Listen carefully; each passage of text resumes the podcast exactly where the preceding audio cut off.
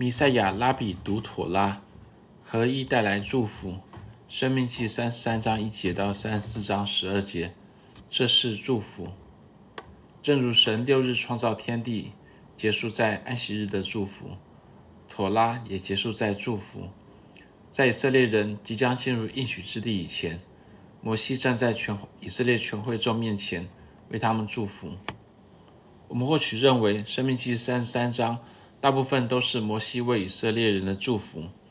开始于摩西为长子流便支派的祝福，愿流便存活不致死亡，愿他人数不致稀少。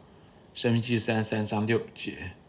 然而，著名的中世纪拉比欧巴底亚斯福诺却认为摩西的祝福事实上开始于生命记三三章二十五节，而在这之前，摩西是在为以色列各个支派一一提名祷告。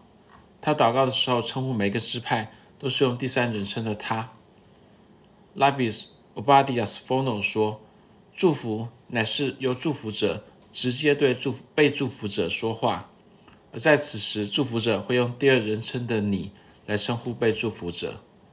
因此，摩西对以色列的祝福，事实上开始于《申命记》三十三章二十五节：‘你的门闩是铜的、铁的，你的日子如何，你的力量也必如何。’”并且结束在《申命记》三三章二十九节：“以色列啊，你是有福的，谁像你这蒙耶和华所拯救的百姓呢？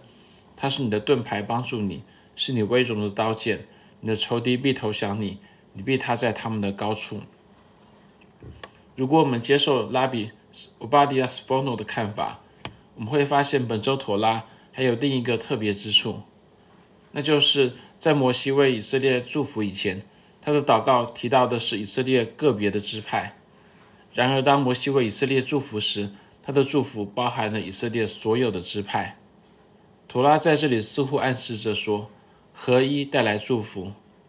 尽管摩西可以为各个支派分别祷告，然而祝福只有在以色列各支派聚集在一起合而为一的时候，才会真正临到以色列。申命记三三章第五节，百姓的众首领。以色列的各支派一同聚会的时候，耶和华在耶书仑中作王，正呼应了这样的解释。耶书伦的希伯来字是 Yeshurun，意思是正直的人。当以色列人聚集在一起，合而为一，他们一同聚会的时候，他们就成了耶书伦，也就是正直的人，并且耶和华神在他们中间作王。耶和华在耶书伦中为王。另一位著名的中世纪拉比 Rashi。对于《申命记》三十三章第五节，也有着类似的解释。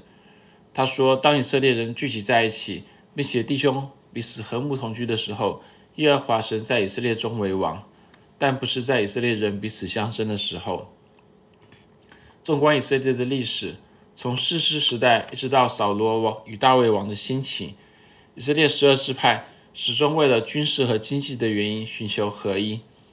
合一的确带来军事的强盛。和经济的繁荣，然而更重要的是合一带来祝福，而这祝福就是耶和华神在他们中间作王。当耶和华神在以色列中为王，以色列就在神翅膀的羽翼下，成为蒙耶和华所拯救的百姓。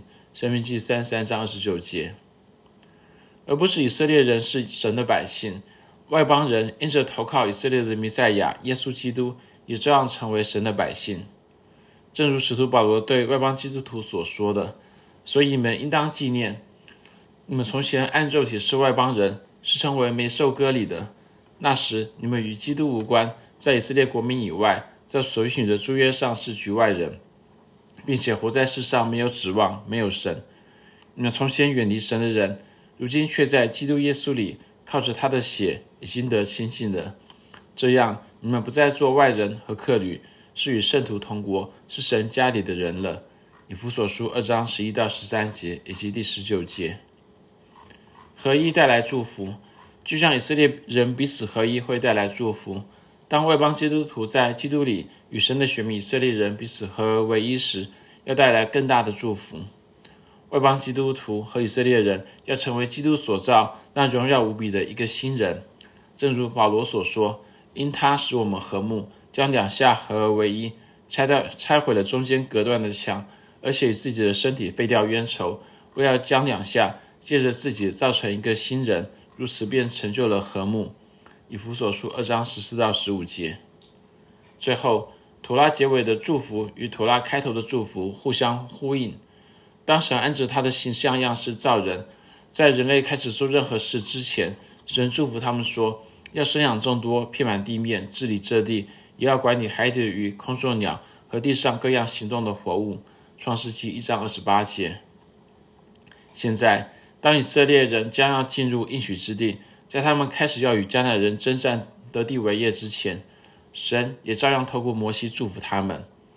我们因此看到，神的心意本是祝福，而合一带来神的祝福。